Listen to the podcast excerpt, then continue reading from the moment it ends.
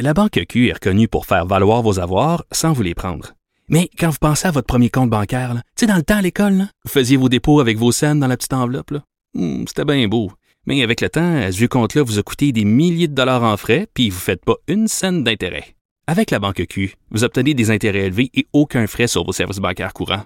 Autrement dit, ça fait pas mal plus de scènes dans votre enveloppe, ça. Banque Q. Faites valoir vos avoirs.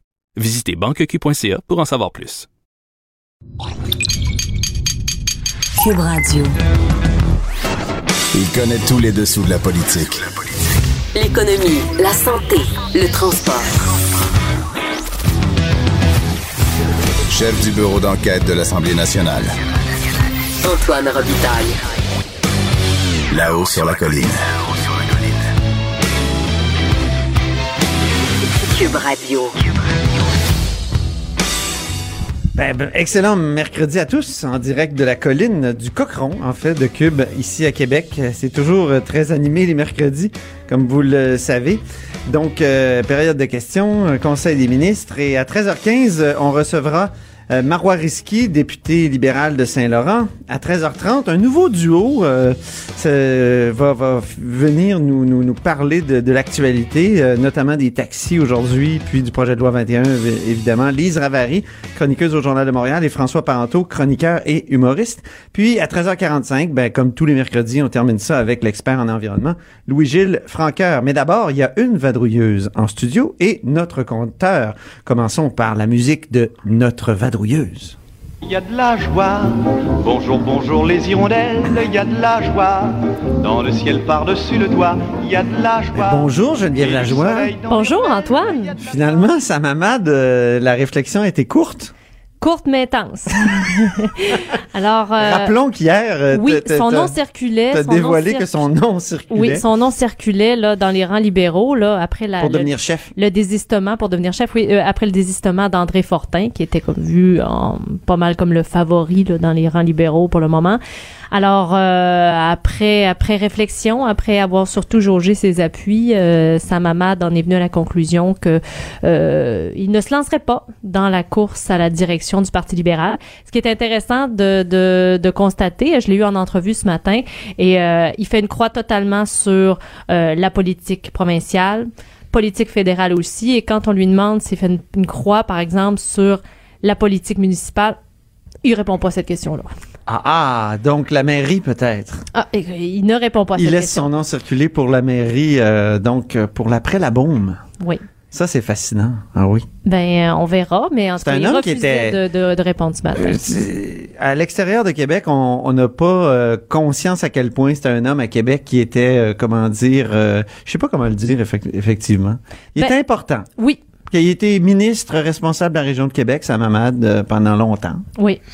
Puis euh, Apprécié quand même des gens oui. de Québec, euh, disons-le. dynamique, très attaché euh, à la région de Québec. Oui, euh, en- anciennement, avant de, de se lancer en politique, rappelons que sa mamade était président de la Chambre de commerce de Québec. Oui.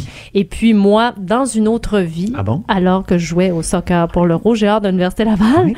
ben j'ai connu Monsieur Ahmad parce que c'est lui qui avait relancé l'équipe masculine de, de soccer de l'Université Laval. Il était très très impliqué dans la communauté, très Oui. connu à l'époque. Oui, oui, oui. très- Mais, mais là, pour, pour les libéraux, là, euh, toi qui aimes tant les croix, euh, Geneviève, euh, c'est un chemin de croix, cette histoire-là de, de, de chefferie libérale, de, de, de l'après-couillard? Ben là, ça Parce semble là, difficile. là. Parce que là, on a l'impression que personne, ça intéresse personne. Mais faut, faut savoir d'abord, là, bon, faut remettre les choses en perspective. C'est vrai qu'il n'y a pas de règles. Ça va être annoncé au Conseil national du mois de mai. Pour quelqu'un qui a une job en ce moment, euh, s'annoncer, c'est pas une bonne chose. Tu Ah veux pas dire à ton patron que tu vas t'en aller en politique. Dans... Puis, puis la course, ça risque pas d'être tout de suite, de toute façon. Là, Mhm. on- ça, ça risque d'être dans plusieurs mois. Donc, c'est c'est certain que la situation est pas parfaite. Et en plus, avec euh, 10% d'appui chez les francophones, euh, bon, les sondages, ça va pas bien. Euh, c'est sûr que ça attire pas tant de candidatures Il y a que... tout un débat sur tenir le- la, sur l'opportunité de tenir la course tout de suite ou d'attendre à plus tard. Oui, hein, puis il y a aussi au sein du PLQ. Oui, mais il y a aussi un débat important sur est-ce que le prochain chef devrait provenir des régions Ah oui. ou pas parce que en ce moment, c'est une course qui s'annonce très montréalaise. Et c'est ce que craignent. Moi, j'ai parlé à plusieurs élus hier et il y en a beaucoup qui craignent que ça, soit montréalo-centriste. Lors du dernier sondage léger, Jean-Marc Léger avait parlé du Liberal Party of Montréal. Alors, c'est c'est ça là. Est-ce qu'à un moment donné, en, en- si tu si tu euh, s'il y a que des candidatures de Montréal, euh, c'est pas c'est pas une bonne chose pour aller chercher euh, des francophones. En même temps. Geneviève, leurs élus sont à Montréal. Tout à fait. À part Sébastien Prou. Mais il y a- y, deux écoles de pensée là-dedans parce qu'il y a des députés à qui j'ai parlé aussi hier qui me disaient Oui, mais regardez Philippe Couillard. C'était un élu du lac Saint-Jean. On l'oublie, là. Et est-ce que vraiment ça a eu un impact? Est-ce qu'on a eu l'impression que c'était un premier ministre des régions? Ben, non, il fallait que je me rappelle Il que avait vrai beau était élu lac insister. Saint-Jean. Moi, je trouve qu'il avait beau insister, il y avait quand même le mot Outremont dans le front. Ben, voilà. Donc, Oui. donc, il y a deux écoles de pensée. Euh, on verra euh, ce que ça donnera, mais c'est sûr que euh, puisqu'il n'y a pas d'élus pratiquement en dehors de Montréal, ben, les candidatures, euh, ça, ça, ça, ça, ça, ça court pas les rues, là, les Mais il doit y avoir une bonne région. pression sur Sébastien Prou pour qu'il change d'idée, parce que Sébastien Prou, donc député de, de Jean Talon, ancien ministre de l'Éducation, c'est le seul qui est, qui est député à l'extérieur de Montréal, vraiment, là, dans, ici dans la région de Québec, dans un bastion. Il a réussi à le conserver d'ailleurs. Euh, il doit avoir beaucoup de pression parce que lui avait dit non, non, non, je, je, je renonce à la chefferie. Mais je pense aussi que c'est pour les mêmes raisons, un peu que qu'André Fortin. Il y a lui aussi des jeunes enfants. Et ça n'a pas changé, ça, dans les derniers mois, dans les dernières semaines. Il y a toujours de jeunes enfants. ça. Et euh, bien sûr, les gens lui prêtent aussi un- un- un- euh, peut-être un intérêt pour la mairie de Québec. Ah, lui aussi? Mais lui, il ne cesse de dire que de toute façon, il ne demeure pas euh, sur le territoire de la ville de Québec. Il est tout près, juste en dehors. Saint-Augustin. Mais bon, hein, déménager, ça se fait assez rapidement quand même. Ah oui, oui, c'est Jean-Paul Lallier. euh, S'était pris un appartement en ville. Euh, donc, euh, et, et là, il y, a, il y a Gaétan Barrette qui pourrait être une solution pour les libéraux, une espèce Ben, de chef ben, de transition. Ben, Gaétan Barrette, euh, même au sein des troupes libérales, surprend beaucoup. là. Dans l'opposition, il est extrêmement efficace. Oui. Je vous, je vous cacherai pas que nous, les journalistes, le matin à l'Assemblée nationale, quand on attend les partis politiques euh, de l'opposition, on attend Gaétan Barrette. Et moi, comme chroniqueur, ça fait deux chroniques que je fais sur l'utilité de M. Barrette dans l'opposition. Ouais, mais il- c'est un franc-tireur. Ben oui. Il a toujours le, le, le don de, de la jugulaire. Tu sais, il vise Oui. la jugulaire. Ben, il voit ça- la jugulaire Oui, là où plusieurs ne la voient pas. Exactement. Oui. Mais euh, hier, euh, il a euh, totalement fermé la porte. Euh, je On peut l'écouter d'ailleurs, oui, on peut l'écouter, ce Gaétan Barrette hier. c'est clair, ça, c'est bien sûr de bien comprendre. Là, aujourd'hui, vous nous dites, c'est certain que je n'y vais pas dans la cour. Oui, oui, moi je ne vais pas dans la course. OK. C'est- Bon. Bon, OK, c'est clair, mais moi, je me souviens très bien d'un tweet de 2012 ou de 2014. Je me souviens, ben, je me souviens très bien du tweet, mais je me souviens pas de l'année où il avait dit « Je ne serai pas candidat ». Puis quelques jours plus tard, il était candidat. Ben, nombreux sont les politiciens qui, après avoir dit que ça ne les intéressait pas d'un coup, euh, Jean ont changé d'idée. Ben voilà. Jean Charest avait dit euh, Donc, pas euh, candidat. mais bon, il a quand même été clair euh, hier pour la première fois parce qu'avant, à chaque fois qu'on lui posait la question, il, il, il- il lançait une blague en disant ben il est tellement pas populaire au- auprès de la population. Mhm. Il était vraiment pas populaire auprès de la population ça, selon les derniers sondages. Euh, mais je veux dire ça, ça se change aussi en politique. Pierre Moreau, le retour de Pierre Moreau, lui aussi. Ben, avait- Pierre Moreau, il a reçu beaucoup d'appels hier. Oui. Oui, il a reçu beaucoup d'appels. Mais là, il vient de commencer un nouvel emploi euh, dans, dans son ancienne firme euh, d'avocat, d'ailleurs. Oui. Euh, celle où il Droit était- municipal? Oui, exactement. ça, hein? Là, maintenant, il est associé donc euh, au, à ce Oh. cabinet-là. Et donc, euh, j'imagine que pour lui, euh, c'est pas intéressant non plus pour son employeur de voir que son nom circule. Mais c'est certain qu'il y a eu énormément d'appels hier. Et je peux vous dire, pour avoir parlé à plusieurs libéraux, que euh, son retour serait très apprécié euh, par certaines personnes. Parce que je vous rappelle qu'il y en a qui trouvent que qui trouvaient notamment qu'André Fortin et aussi Dominique Anglade ne sont peut-être pas des gens euh, de très bonne qualité, un bon CV, mais est-ce qu'ils sont prêts, est-ce qu'ils ont l'expérience pour être premier ministre? C'est la question. Évidemment, si on dit ça, ah, ça va, comment dire, ça, ça nuit encore plus à la candidature éventuelle de Marois.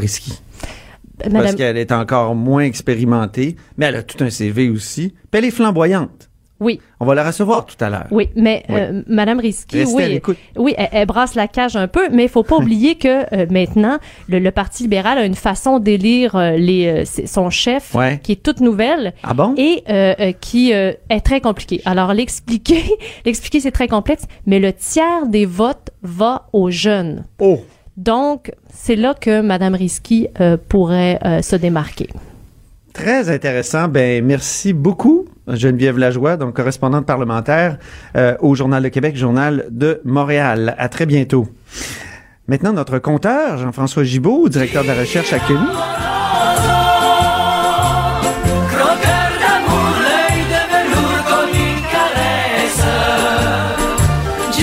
Lendemain d'anniversaire pour euh, Jean-François Gibault. Oui. Oui.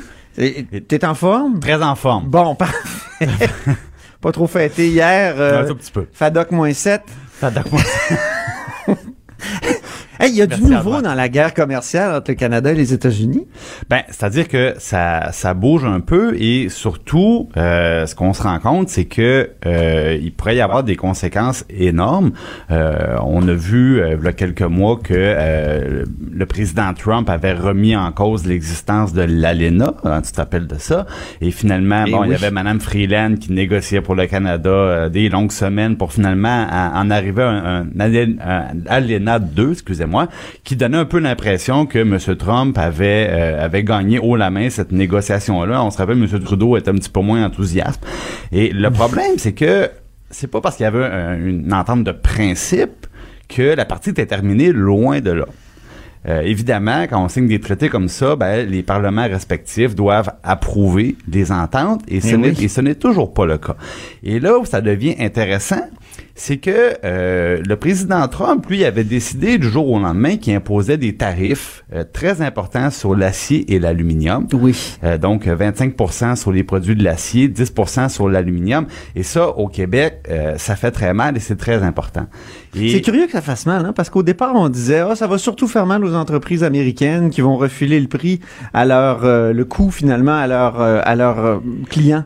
Mais Ben, c'est- finalement, ça fait plus mal qu'on, oui, Ben, c'est aussi vrai. hein. C'est-à-dire que quand on a, par exemple, on, on exporte là au, euh, au Québec 90% là, de nos exportations d'aluminium, mais ça fait partie des, des exportations les plus importantes de l'économie du Québec. Ouais. Ça s'en va aux États-Unis. Ouais. Donc, on fournit une matière première en très grande quantité. Ça fait vivre des très bons emplois au Québec. On sait, les salaires dans nos alumineries, on en a parlé amplement, sont très élevés. Chez Et- ABI, notamment. et notamment à- chez ABI, Alcoa, Rio Tinto, bon. Et euh, ces produits-là sont transformés aux États-Unis. Mhm. Et c'est sûr que quand les transformateurs américains, puis même ceux qui font des, des, des produits finis, euh, si leurs intrants coûtent plus cher, le produit coûte plus cher aux consommateurs américains. Donc ça, ça ne sert pas personne. Mhm. Et du côté du Québec, juste on a placé un peu les choses, 53 000 emplois liés à l'acier, 30 000 emplois liés à l'aluminium. C'est Hein, quand même, euh, c'est Bon, gros. la- hein. la- la- donc, on, on- on parle de, de- d'impact très important.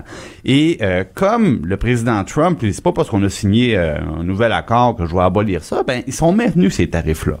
Et là, il y en a jamais été question, mais ce qui arrive, c'est que le gouvernement du Canada dit, ben moi, le, le- le nouvel ALENA, là, qui, euh, qui vous sert plutôt bien, je suis pas pressé de le déposer, le projet de loi qui, qui pourrait autoriser sa mise en vigueur. Là, ça. Et euh, donc, le projet de loi, il est pas là. Et lui, M. Trump, ben son problème, c'est que on le sait, il y a eu des élections, au De mi-mandat, oui. des élections de mi-mandat. Au niveau de la Chambre des représentants, whoops, les démocrates sont rendus euh, plus nombreux que les républicains et eux aussi veulent négocier. Donc, ils veulent un peu mettre le président, euh, le, le président à genoux là-dessus. Ils demandent des concessions et là, M. Trump, il Ils dit, demandent des concessions sur... euh, ben, c'est pas nécessairement des affaires qui seraient incompatibles avec les intérêts canadiens. Des trucs, par exemple, qui prévoient des protections au niveau de l'environnement. là. Ah Donc, oui, c'est ok. pas- C'est pas nécessairement des, des, des choses qui seraient problématiques. Ce qui est difficile, c'est que la réaction de M. Trump, c'est de dire, ben vous savez, tant que notre nouvel euh, accord n'est pas euh, formellement entré en vigueur, approuvé par tout le monde, ben c'est les dispositions de l'ALENA 1 qui continuent à s'appliquer. Mhm. Et vous savez quoi? Je pourrais le déchirer. Et là, Oh. on revient à la case départ où, là, évidemment, On ça reviendrait serait- à l'allée, l'allée de, de, de Ben, ce que ça 1988. voudrait dire concr- concrètement, c'est euh, des tarifs sur beaucoup plus de produits Ah, euh, ouais. avec notre principal euh, partenaire commercial. Et ça, ça serait pas drôle. Et au, au même moment, ben, là, nous, nos, les, les, les- gens au Québec qui vivent de l'industrie de l'acier, de l'aluminium, ils ont peur qu'on lâche en premier. Et je voyais, là, deux, trois jours, il y a même un espèce de tribunal du commerce qui disait, bon, en ce moment, là, il y, a sept produits de l'acier. Le Canada, dans le fond, dit, nous, on fait la même chose que les États-Unis, on met, on met un tarif supplémentaire de, de, de 25% mais là, on a une espèce de tribunal du commerce qui recommande l'abolition de ces tarifs-là sur cinq des sept produits touchés. Et là, les, les gens qui travaillent dans l'industrie nous disent euh, ça serait épouvantable parce que les tarifs américains, c'est pas juste pour le Canada, hein, c'est pour tous les pays du monde. Alors, ils disent si on devient un des seuls gros marchés qui n'impose plus ces tarifs-là, on va se faire inonder de produits étrangers Ah oui. euh, à, à prix très faible, puis là, on risque de perdre beaucoup d'emplois. Et ça, je pense que ça a été heureusement euh, rapidement écarté par le gouvernement, qui a plutôt réagi hier avec l'imp- l'im- l'imposition de nouveaux tarifs sur les produits américains. Et là, ce qui est intéressant, c'est que on cible les produits, euh, on cible les produits qui viennent des régions plus, euh, où disons, où la, la, la majorité républicaine était plus faible. Et, Ah bon? et là, Ok. on, on- c'est des produits comme euh, d'alcool, le bourbon, hein, le, le- le- Ah ben oui, c'est la fameuse liste, là, les Harley Davidson, le Bourbon. Davidson, euh, le bourbon, ouais. du ketchup, euh, du jus euh, qui vient de la Floride, Ouais, ouais, ouais. Des, euh, des choses comme ça. Mais là, le whisky coûte plus cher, le, le- le Jack Daniels, disons. Là. Et là, c'est une région sensible. Alors, C'est ce que t'as bu hier soir pour ton anniversaire. Non, il y avait là, pas de ça, non. comment- Non, non, ça c'est un peu trop tard boyau, hein. Ça, ouais. ouais, non, c'est un petit mardi, tu sais. c'est Petit mardi au Jack Daniels. un petit mardi au Jack Daniels. Euh, donc, ça devient un luxe, un mardi Ja- au Jack Daniels, là, avec les nouveaux tarifs. ah ben, ça coûte plus cher. C'est ça. Donc, euh, à suivre, parce que les, les conséquences sont, sont très importantes. Parfait. Et euh, on va voir quelle direction ça prend. Merci. Puis demain, on discute peut-être de la caisse de dépôt. Demain, on Hein, pourra on a un la caisse. sujet tout prêt, tout chaud, mais euh, il nous manque un peu de temps. Ouais, eux aussi brassent des, des gros sous. On sait que j'aime ça beaucoup. les- ouais. Ben oui, ben oui. on est- c'est, c'est le compteur, c'est pas pour rien. C'est pas pour rien qu'on l'écrit C-O-M-P. T-E-U-R, parce qu'il nous raconte des, Des trucs. histoires de chiffres. Mais c'est aussi des chiffres, il compte. Oui, parfait. On dit souvent que les murs ont des oreilles. Nous, on a deux vraies oreilles à l'intérieur des murs du Parlement. De 13 à 14.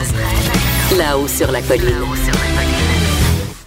On est de retour dans le cochon de Cube à Québec avec Marois Risky, député libéral de Saint-Laurent et porte-parole de l'opposition officielle en matière d'éducation, d'enseignement supérieur et de stra- stratégie numérique. Ça, c'est les trois chapeaux, hein, Marois Risky? Oui. Bonjour. Donc, le micro est bien, est bien ouvert. Bon. Euh, Plusieurs projets de loi sur l'éducation sont en discussion actuellement. Euh, projet de loi 12 sur la gratuité, projet de loi 3 sur les taxes scolaires. Euh, le gouvernement avait dit qu'il mettrait l'éducation en priorité. Il y a quand même plusieurs projets de loi, ça bouge. On peut dire que c'est c'est une vraie priorité, non? En apparence, on peut penser à tort que ça bouge dans la bonne direction, mais ce n'est pas le cas. Le premier projet de loi en matière d'éducation que le gouvernement de la CAQ a déposé, c'est le projet de loi numéro 3. Celui-ci, en fait, retire 800 millions de dollars de revenus autonomes aux commissions scolaires. Pour faire quoi? Pour uniformiser le taux partout au Québec. Mon collègue euh, Sébastien Prou, lorsqu'il était ministre de l'Éducation, premièrement, c'était lui le porteur du dossier pour l'uniformisation des taux scolaires à l'intérieur d'une même région. Ça, faut se rappeler là, que dans la même rue, on peut avoir des voisins qui pouvaient magasiner leur taux scolaire. Alors là, Oui. on venait corriger une aberration, puis surtout une incohérence. Puis on voulait s'assurer que partout, ça soit équitable, dans, surtout dans une même région. Maintenant, ils vont plus loin, la CAQ, et dit non, non, non, non, non, on va uniformiser mais à la grandeur du Québec sans prendre en considération les réalités régionales. faut savoir que dans les taxes scolaires, que les commissions scolaires récoltent, il y a une portion aussi qui va pour le transport. Ben, ça coûte pas mal moins cher à Montréal que grand service de mobilité de transport que versus une commission qui est en région. Prenons le cas de Rimouski. Quand on veut faire déplacer euh, des élèves, ça peut coûter pas mal plus cher et c'est pour ça que les taxes scolaires, on laissait la- l'autonomie aux commissions scolaires de déterminer en fonction de leurs véritables besoins.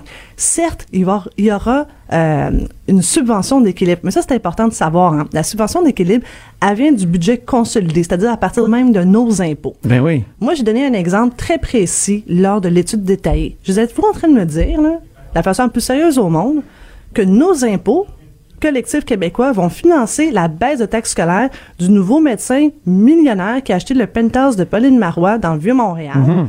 Lui sa- savait qu'il payait Ou des démarrais ou des pelados. oui, mais mon exemple était très concret. Ah Lui, oui? là, il est un non-résident. Il habitera pas au Québec. Il s'est acheté un pied à terre à 4,6 millions. On Il va avoir là? une baisse. On comprend qu'il est pas dans la rue, il est assez fortuné, puis il a dit, moi, c'est un pied à terre. Lui, c'est un non-résident. Il en paye pas d'impôts ici. Mais Mhm. nous, on va collectivement financer des non-résidents. Cet exemple-là, il y a quelqu'un à CAQ qui a dit, ben là, c'est anecdotique. Pardon, notre parc immobilier au Québec, il y a de plus en plus de non-résidents qui achètent pas dans le but là, de résider. Il y en a que c'est pour, oui, de la villégiature, parce qu'ils ont envie d'avoir un pied à terre. D'autres, c'est pour des raisons commerciales. Mais est-ce que collectivement... on Ça devient un vrai problème à Montréal. Hein? J'ai des, jeunes adultes. Dans le Vieux-Québec? Oui. J'ai des jeunes adultes qui cherchent des, des appartes à Montréal. C'est vrai, Euh, c'est un enjeu. Mes enfants, Euh, puis euh, ils trouvent ça difficile, puis c'est ce qu'on leur dit souvent. Les gens gardent leur appart ou les gens, euh, c'est des investissements comme ça pour de non-résidents. Ben, écoutez, mon, mon collègue Carlos, c'est moi. Carlos Etao, lui aussi était ministre des Finances avant M. Girard. Mhm. Puis c'est une affaire qu'il comprend bien, c'est la fiscalité. Il a dit, si vous voulez que ça soit équitable, la baisse de taxes scolaires, parce que l'objectif, c'était quoi? De remettre de l'argent dans les poches des contribuables québécois. Là, on va remettre de l'argent dans les poches de gens étrangers non résidents financés à partir de nos poches à nous québécoises. Et là, on a dit, parce que les experts sont venus, ils disent, si vous voulez faire ça de façon équitable, rappelez-vous une chose.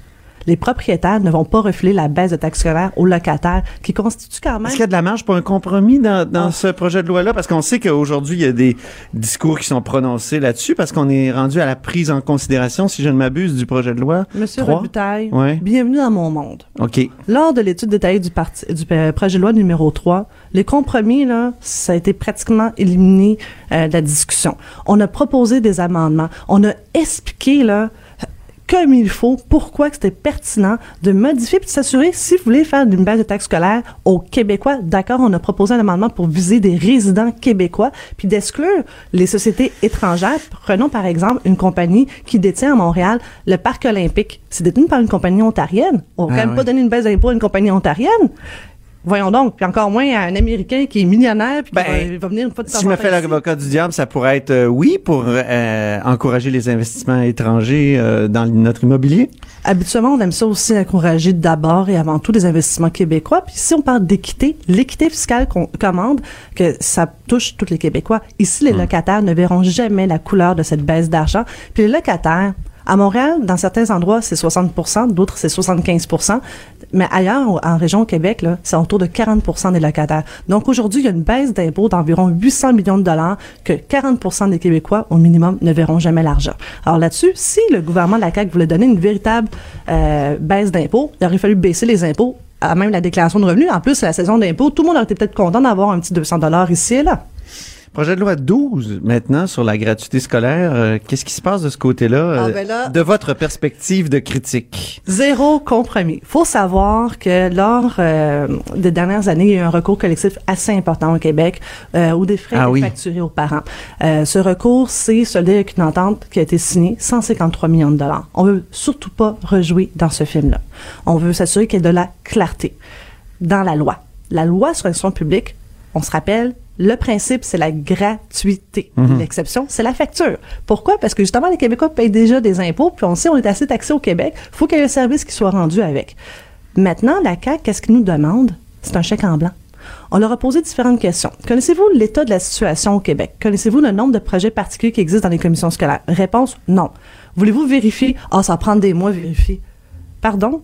Vous ne connaissez pas l'état de la situation sur tous les projets particuliers, mais c'est quand même public. Hein? Il y a des articles qui ont été écrits dans le Journal de Québec à cet effet. La popularité de tous les projets particuliers, ainsi que les activités scolaires. La CAQ avait aussi promis, là, Vous êtes contre ces projets particuliers-là, vous, ou vous êtes... Quelle est votre position là-dessus? euh, Moi, Barbara ma position, c'est que toute personne qui prend des décisions sans connaître les faits est déjà dans l'erreur. c'est simple. Si on veut aller de l'avant dans un enjeu aussi important que l'éducation, faut d'abord se renseigner et prendre une décision éclairée. Aujourd'hui, le gouvernement de la CAQ nous demande un chèque en blanc parce qu'on dit on va améliorer la loi, on va venir la clarifier, mais par règlement que personne n'a vu, que vous verrez plus tard.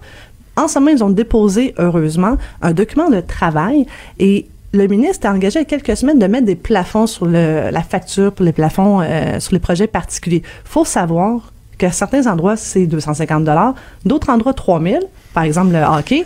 Mais si vous faites du tennis, 8200 dollars, ça commence à coûter cher le système public. Oui. Mais j'ai donné l'exemple tantôt euh, parce qu'on a, on a fait des amendements. Tant euh, nous du côté du Parti libéral du Québec, on a fait plusieurs amendements pour s'assurer de l'égalité des chances parce que justement au Québec, même si dans les dix dernières années, euh, le nombre de gens vivant en bas du seuil de pauvreté, pauvreté pardon, s'est amélioré. On a encore des laissés pour compte. Vous préparez une plateforme pour 2020, vous l'avez dévoilé hier? 2020? Oui, oui, c'est ça. Pas dit 2020. Non, il me semble J'ai parlé d'une élection en 2022. puis Ok, on ok, ok. pour 2022. Ah bon? Mais vous me permettez juste de terminer sur mon. Euh, Oui, oui, oui, concluez votre. Mais est-ce que ça va être dans votre plateforme, ce que vous allez dire là? Ben, vous savez que ce qu'on dit déjà au Parti libéral du Québec, c'est déjà sur la plateforme du Parti libéral du Québec. Nos valeurs, l'égalité des chances, c'est une valeur chez nous.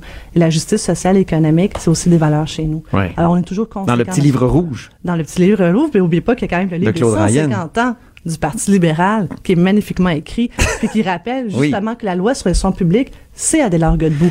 Le Parti de Jean Lesage, avec euh, Paul Gérin Lajoie, on est allé plus loin. Et aujourd'hui, c'est le gouvernement de la CAQ qui essaie de justement mettre un frein à ce que le gouvernement Lesage avait fait. Mais parlons-en du Parti libéral, justement. Vous avez été assez critique du gouvernement Couillard. Euh, vous avez euh, écrit une lettre euh, où on finalement le, le Parti libéral demandait des excuses. Bon, je sais que vous êtes rallié à la position du caucus qui dit que on, on ne fera pas une telle lettre. Mais hier, vous vous êtes montré critique de la campagne du Parti libéral de 2018 en disant que euh, Philippe Couillard avait fait campagne avec la promesse de paille en bambou, notamment. Donc, euh, vous, vous, mais eh, expliquez-nous un peu, là, quel, quelle sorte de rapport vous, vous pouvez avoir avec le Parti libéral en le critiquant constamment comme ça? Je sais que vous êtes peut-être très fier du long, du long passé ou du profond passé du Parti libéral, Adélard Godbout et compagnie, mais là, sur le passé récent, vous vous montrez toujours assez critique. Expliquez-nous. Vous me trouvez trop critique? Non, non, non, non, pas du tout. Je pense que notre formation politique, on est assez fort pour avoir des vrais débats puis dire la les, les véritables affaires. Et je pense pas qu'il y avait personne qui a été étonné de ce que j'ai dit. Et bien au contraire, euh, on a eu, nous, le résultat de- du 1er octobre. Euh, les Québécois se sont exprimés.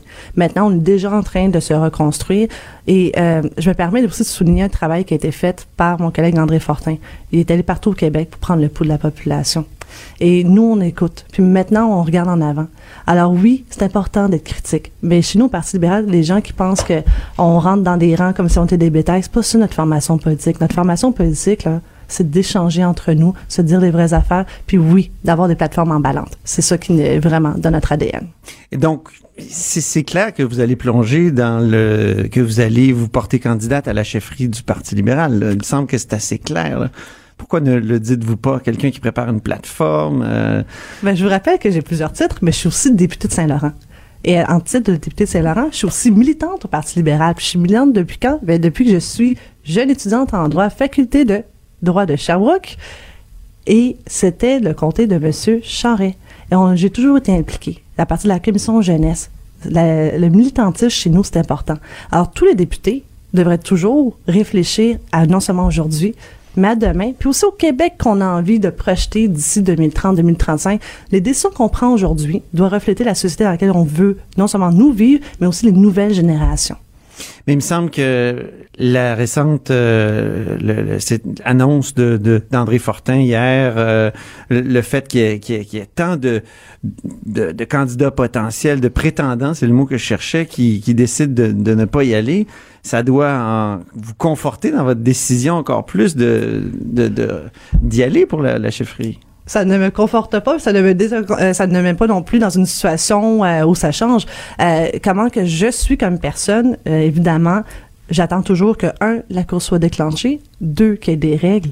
Et après ça, peu importe ce que les gens font ou ne font pas, euh, c'est une décision qui est personnelle avant tout. C'est une décision aussi qui est familiale. Et André Fortin nous l'a clairement donné l'indication que c'est important de bien réfléchir avant d'y aller. Et ce que M. Fortin a fait, euh, c'est aussi d'envoyer un signal à tout le monde. Si vous voulez vous engager à la course à chefferie du Parti libéral du Québec, c'est qu'un travail qui va être très long, de longue haleine. Euh, c'est de parcourir tous les kilomètres partout au Québec. C'est pas quelque chose qui va se faire sur six mois. C'est quelque chose qui va se faire jusqu'à trois ans parce que ça commence peut-être au mois de mai. On va voir le conseil. Euh, Je viens d'apprendre que vous êtes une coureuse de fond là, qui fait des demi-marathons, donc euh, Oui. vous êtes prête pour ça, non? Moi, j'aime bien courir, mais je- vous faites un parallèle très bien, mais je vous dirais que en ce moment, moi, ma, ma réflexion, elle m'appartient. Et quand j'aurai terminé ma réflexion avec toutes les règles, avec ma famille, je ferai peut-être ou pas annoncer quelque chose. Très bien, ben merci mais ça m'empêchera pas d'avoir des idées d'ici là. Non, on vous suit, puis on, on vous parle régulièrement à ce micro pour ça, justement. Merci beaucoup, Marois Risky. Merci beaucoup. Antoine Robitaille. Le philosophe de la politique. De 13 à 14. Là-haut sur la colline. Cube Radio.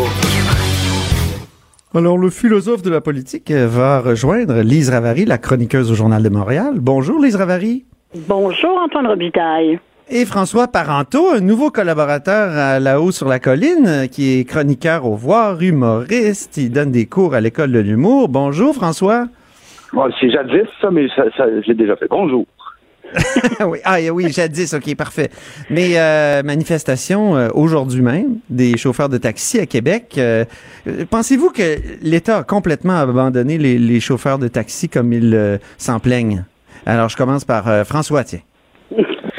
Ben, complètement, c'est un grand mot, mais trop, en tout cas. Euh, et surtout que, en la matière, il me semble qu'il y, a un- il y a un effet, euh, c'est corrélé un peu avec euh, le projet de loi 21 qui est accusé, bon, souvent à tort, mais euh, de discriminatoire et raciste. Et là, on a un dossier, celui du taxi, qui touche beaucoup de personnes immigrantes. Et c'était une occasion, à mon avis, pour ce gouvernement-là d'être exemplaire dans sa façon de régler ça. Et on peut pas dire que c'est le cas présentement. Lise, euh, là-dessus, sur les chauffeurs de taxi. Y a-t-il un lien à faire avec euh, la laïcité, justement? C'est-à-dire que c'est le Parti libéral hein, qui dit ça. Euh, Il y, a, y a les seuils d'immigration, il y a les taxis, il y a les, les signes religieux. Et c'est comme si on s'attaquait là, de, de façon, de toutes sortes de façons euh, aux, aux immigrants euh, à la CAQ. Ça, c'est le Parti libéral qui dit ça. Qu'est-ce que, qu'est-ce que tu penses de cette analyse? Hum, ben, je je pense que le Parti libéral est plus au pouvoir. Euh, non, mais c'est quand même ce qu'il a dit longtemps. Ça a l'air que ça n'a pas marché. Euh, D'autre part, pour les chauffeurs de taxi, euh, je suis d'accord avec euh, François parce que euh, moi, tant que c'est pas réglé cette affaire-là, là, jamais je prendrai un Uber. OK? Ça, c'est moi. Parce que je trouve que des, des pères de famille, des gens qui sont beaucoup des immigrants, euh, qui, pour qui c'est le seul souvent travail possible quand ils arrivent ici, je trouve qu'on, je trouve qu'on les bardasse pas mal. Et je ne, on dirait qu'il n'y a aucune ouverture du côté du gouvernement. François Bonnardel ne fait que répéter les mêmes choses. Je, à part, bon, évidemment, il y a 250 millions en plus. Il faut pas oublier, c'est sûr que 750 millions, c'est pas loin du milliard en termes de dédommagement. C'est pas rien. Mhm. C'est pas, c'est pas un c'est- détail. c'est 500 millions en tout, hein, c'est ça? Moi, c'est- deux fois compris que c'était 250, 500 hein? plus 250. Ouais, ouais. Non, mais je pense que c'est deux, c'est, c'est, c'est un demi-milliard qui dit, en tout cas dans sa réponse ce matin en chambre. Mais c'est, c'est vrai que c'est pas, c'est vrai que c'est beaucoup d'argent quand même, là. T'as, t'as- Oui, t'as c'est fait sûr. raison. Puis, euh, je veux dire, il- y en a qui vont nous ressortir que c'est l'argent des contribuables. On, on- on le savait. Euh, mais je pense que c'est important pour tout le monde de, de- d'en prendre compte. Là. Même les chauffeurs de taxi, l'argent sort pas des poches personnelles de François Bonnardel. Ben Hein? oui. Donc, donc, euh, mais je- je- ça c'est, mal parti. C'est mal parti sous les libéraux. Là, Je- j'ai un peu tendance à blâmer euh, les libéraux pour euh, avoir tellement mal géré ce dossier-là, le, do- dossier de l'arrivée d'Uber. Et puis c'est la CAC qui est prise à réparer les pots cassés. Puis ça sera, c'est impossible de satisfaire tout le monde. Mais est-ce qu'on pourrait au moins essayer d'être juste? Mais justement, il y a aussi euh, oui, François, l'immobilisme dont on paye le prix euh, aujourd'hui. Là, moi, je, je prenais un, un- un taxi euh, la fin de semaine dernière et le chauffeur était justement en train de parler avec son central là, de, des modalités qui s'en venaient. Puis bon, il s'en est excusé après, puis on a abordé le sujet. Et il me racontait l'histoire d'un collègue qui est chauffeur de taxi et dont la femme est enseignante et qui porte le voile. Oh! il, disait, euh, il, il était désespéré, il pensait s'en aller. Et, et euh, le chauffeur à qui je parlais, lui, était plutôt en accord avec la loi sur la laïcité, euh, alors qu'il venait un Marocain, je pense, un Maghrébin en tout cas. Et, euh, et je lui demandais si le règlement pour le taxi était honorable et correct, est-ce que euh, la question se poserait? Non, sa femme elle enlèverait son voile, mais là, la combinaison des deux fait qu'il se sentait visé. Et je pense qu'on Ah peut pas ignorer ça. Ouais. Euh, bon, c'est un- c'est pas un sondage, là, c'est un, c'est un cas anecdotique, mais puis je me demande est-ce qu'il n'y a que l'argent pour régler ça? Est-ce qu'il n'y aurait pas moyen de donner aux chauffeurs de taxi euh, certaines euh, certains privilèges, certains euh, euh, autres contributions à ce qu'on appelle le cocktail transport, là, de permettre de faire du covoiturage? euh, est-ce qu'il n'y a pas des façons plus originales de, de rendre ce métier-là euh, viable Le covoiturage. Mais ça, J'écoutais. Oui, le covoiturage, euh, tu dis? Oui, euh? oui, oui, oui, oui, parce qu'il y a tellement de gens qui demandent plus ça. qu'un plus qu'un client vers une destination, de devenir un- une espèce de mini-autobus à certaines périodes. euh, C'est des solutions qui peuvent s'envisager. Mais là, je regardais, euh, j'écoutais en fait l'échange entre M. Barrette, le critique euh, en ces matières au Parti libéral, et François Bonnardel. M. Barrette citait l'Institut économique de Montréal en disant c'est quand même pas des pro-QS. Oui. Ils disent que eux, euh, à l'Institut économique de Montréal, il, il faudra- faudrait vraiment proposer un vrai modèle de compensation complète de la valeur des permis. Moi aussi, ça m'a surpris. Euh, et là, euh, Bonardel, il répond, ben, on ne laissera personne faire faillite. Ça, c'est toute une affirmation. Euh, et et, et on, on- je le répète, là, ce matin, il y a eu plein de, de manifestants euh, ici, même euh, au pied de mon bureau. Puis, donc, sur la colline. Et c'est les consultations du projet de loi euh, 17 qui commencent. Mais il, il me semble que il me semble qu'au gouvernement, on a un discours encore de, de oui, on va, on, va, on va faire des efforts, on va faire des pas, mais pas sur le plan de l'argent. Hein, c'est, on veut pas mettre plus que, que, que 500 millions. On, on- a l'impression, en tout cas, moi, j'ai l'impression que ce dossier-là, euh, tu sais, de tous les dossiers que tu n'aimes pas avoir sur ton bureau, ça doit être comme pas mal celui qui est en dessous, en dessous, en dessous de la pile, là, parce que c'est le genre de situation où il y a, a jamais ultime, où, où tout le monde ne peut pas être gagnant. Je le crois pas, là, je pense pas. Euh, tout ce qu'on peut faire, c'est d'essayer de patcher des trous, mais en même temps, qu'est-ce qui va arriver? Là? dans quelques années? Là, on s'en va vers les vers les, les autos sans sans, euh, sans conducteur. Ben, c'est Ouais. une affaire qui va décimer l'industrie du taxi, puis qui va retourner les Uber dans leur euh, dans leur garage de banlieue. Ben, ça va être ça. C'est c'est des gros, c'est des gros tourments dans ces industries-là. Là. C'est, c'est énorme, et c'est ça que si Mais en on même temps, est-ce qu'on peut interdire, on peut pas interdire l'innovation, comme dit euh, le gouvernement, c'est le premier ministre qui l'a dit ce matin, c'est vrai On que... peut l'encadrer, par exemple. Ouais. Euh, Ils ont eu, comme on dit en bon français, mon, mon cher Antoine, ils ont eu une free ride Oh, ou une, mal. une course gratuite. Tiens, hein? Oui, j'aime ça de taquiner. Euh, mais c'est vrai, ils ont, ils, ils ont, ils ont, ils ont quand même eu quelques privilèges, Uber, dès le départ, euh, puis qu'on essayait de nous vendre, c'était l'économie du partage. Hello? Oui, c'est ça, c'est l'usurpation des mots par excellence. là. Ils ont réussi à nous faire passer ça pour de l'économie du partage. C'est Ben oui. c'est une belle façon de maquiller la fraude fiscale. Toi, François, personnellement, en prends-tu des Uber à Montréal? Est-ce que ça t'arrive? Non, j'en ai déjà pris avec une personne, mais moi-même, j'en ai jamais appelé. OK. Euh, non, c'est. On nous parle d'innovation. Euh, je veux bien, là, mais. euh, puis on, on- souvent, on entendait le- l'exemple, ah, ben, ça se fait ailleurs, pourquoi pas ici? Tu sais, ben, des fois. euh, le, le Québec euh, euh, réclame son droit à la différence. Il pourrait le faire sur des cas comme ceux-là aussi. c'est bon, oui. C'est bon. Hey, il faut parler du maire d'Amstead. Euh, il a fait des Ah! précisions hier. Vous avez- euh, le maire d'Amstead, donc c'est celui qui a parlé de nettoyage ethnique pour ce qui est de la, la- de la loi 21 sur la laïcité. Est-ce Oui. que il- est-ce qu'il a précisé, il a fait des précisions hier? Euh, Comment vous avez trouvé ces précisions-là? Commençons par Lise. Ah, tu, peux, tu veux dire euh, le, le, le, le nettoyage ethnique pacifique? Oui. oui. Hey, je m'excuse, là. Il y a une définition d'un génocide et c'est celle de, de, de l'ONU et ça ne touche en rien euh, des lois québécoises en rapport avec la laïcité. Alors, M. Steinberg, euh, il est dans le champ, là, il refuse hein, de, de, de, de s'excuser. Même euh, Justin Trudeau lui a demandé des excuses. Et euh, ça n'a pas l'air de l'intéresser. Il est persuadé d'avoir raison. Euh, mais ça me permet de faire une précision. Voilà. Euh, J'ai écrit que sur euh, ses pages Facebook et tout ça, qu'il n'y avait rien, rien, rien en français. Et c'est un fait. Mais on m'a Ah dit que la raison, c'est qu'il est sourd. OK. Ah ben, Alors, il n'a pas Ben, pu apprendre de français. mais il y a bien des sourds qui parlent le français. Je- Regarde, si Est-ce qu'il devrait démissionner? Moi, mais ma- d'ironie dans ma voix, Oui, oui. c'est bon chemin. On, on- dit qu'il n'y a pas de pire sourd que celui qui ne veut rien entendre. Alors- Voilà.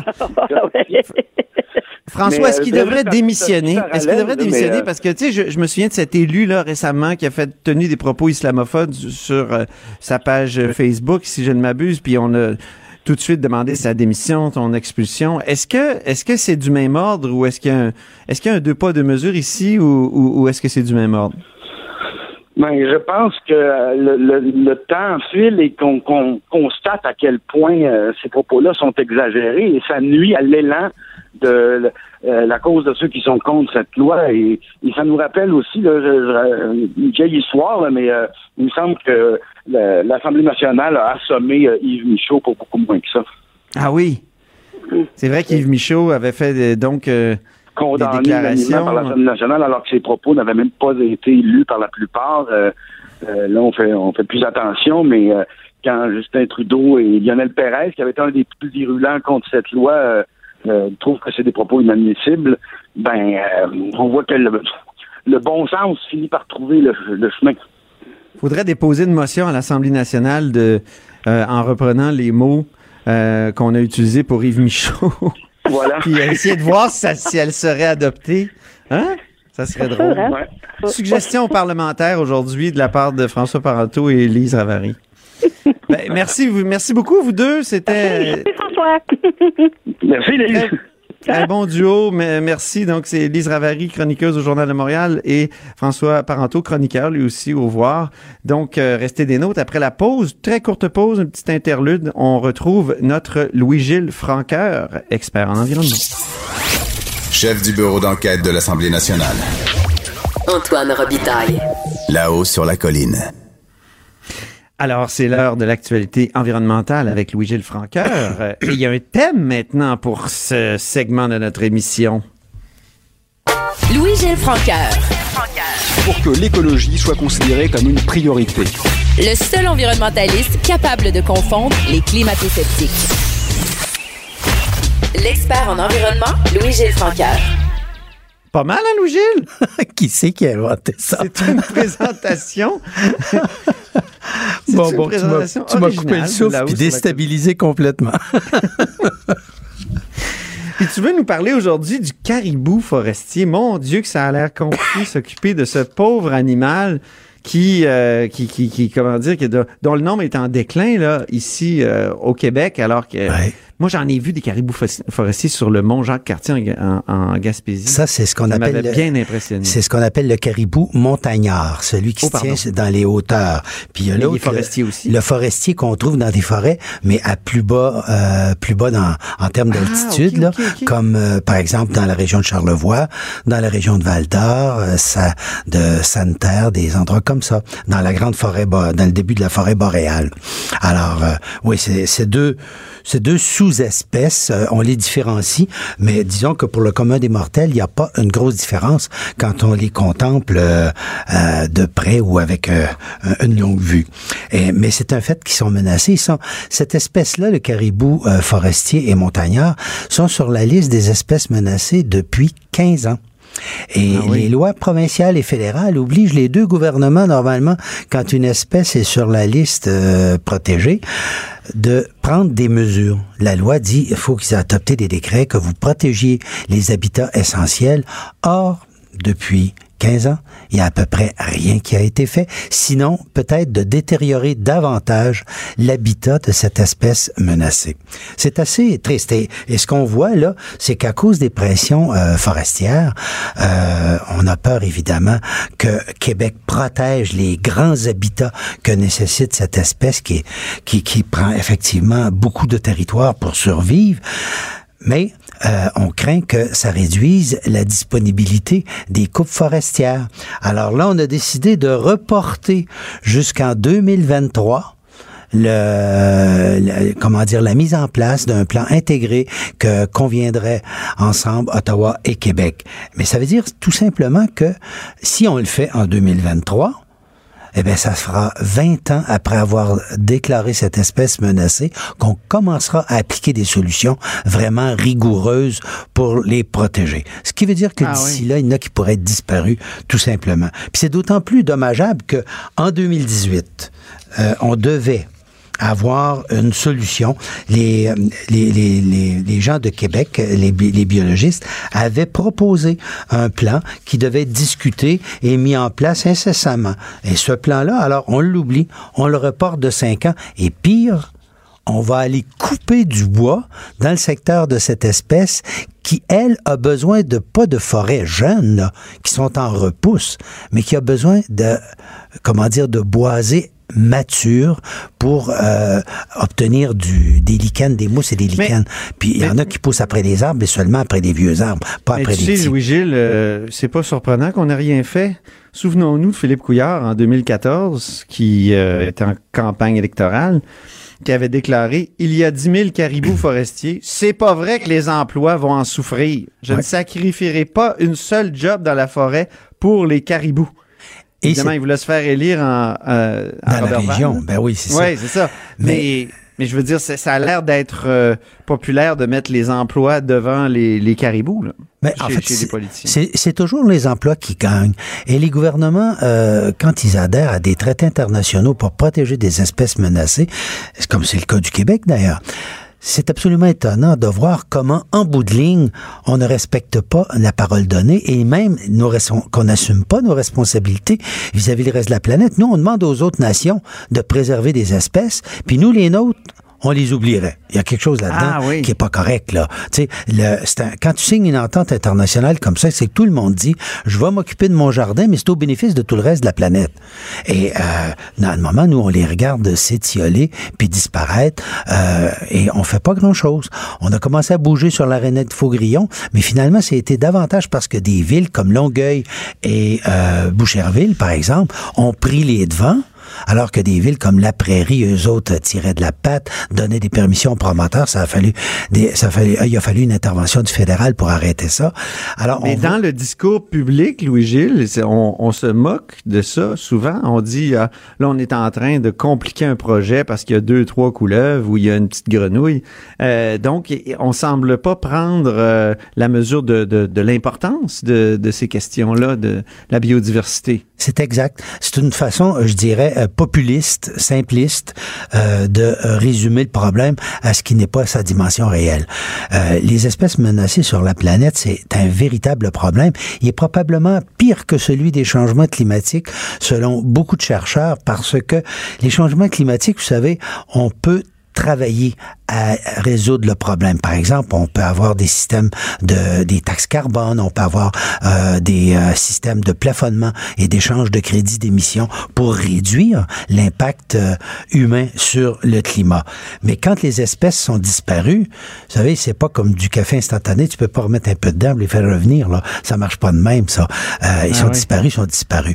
Et euh, c'est un Ben, Est-ce qu'on peut garder l'ADN à quelque part puis faire un peu euh, à la Jurassic Park? Oui, mais ça, c'est de la Ramener des, des espèces. C'est de la science-fiction, puis miser, là-dessus pour se dire qu'on va garder le capital biologique dont on a besoin. Vous savez, Il y a des projets, hein? Il y a des projets de, de, de Oui, justement Il y a des projets. congeler euh, Tout à les- fait. les- tout le matériel qui nous permettrait de réactiver des, des, des, des espèces qui seraient mortes. euh, Mais si on n'est pas capable de maintenir l'habitat qui permet à cette espèce de survenir, tout ce que vous allez faire, c'est d'avoir des espèces dans des zoos ou sous des cloches de verre.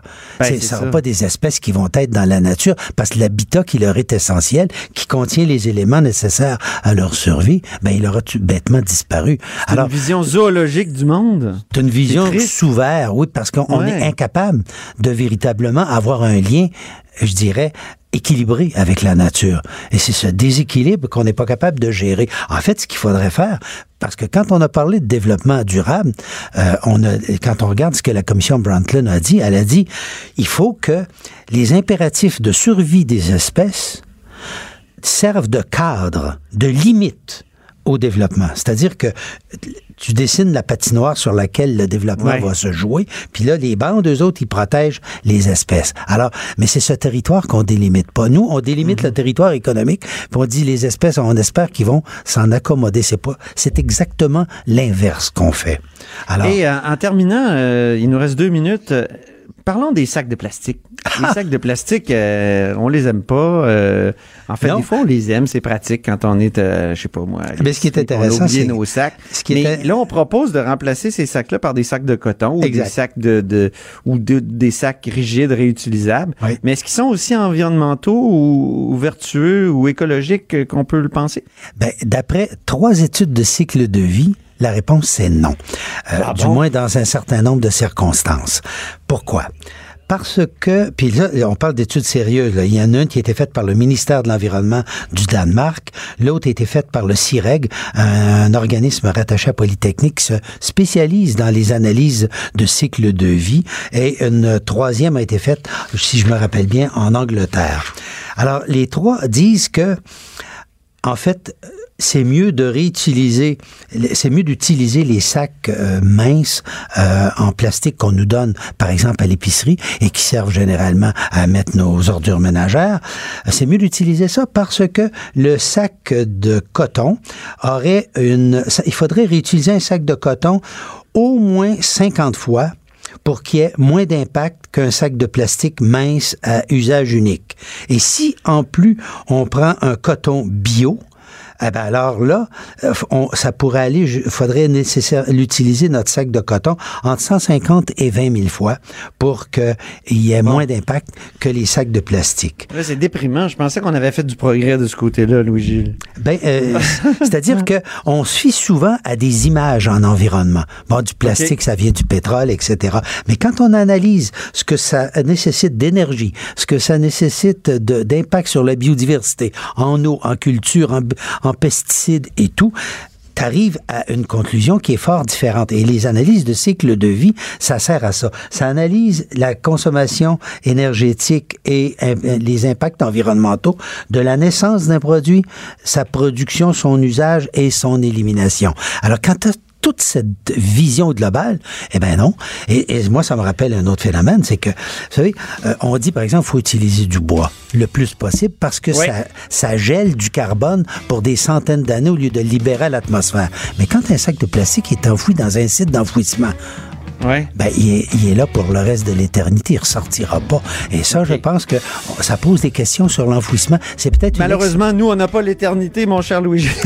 ça c'est vrai. il faut, il faut finir cette chronique. Merci beaucoup. Ben, au plaisir. Alors, on se reparle la semaine prochaine. On pourra revenir sur la question des sacs. Et c'est c'est tout pour nous. C'est tout pour là-haut sur la colline euh, aujourd'hui. Merci d'avoir été à l'écoute. Cube Radio.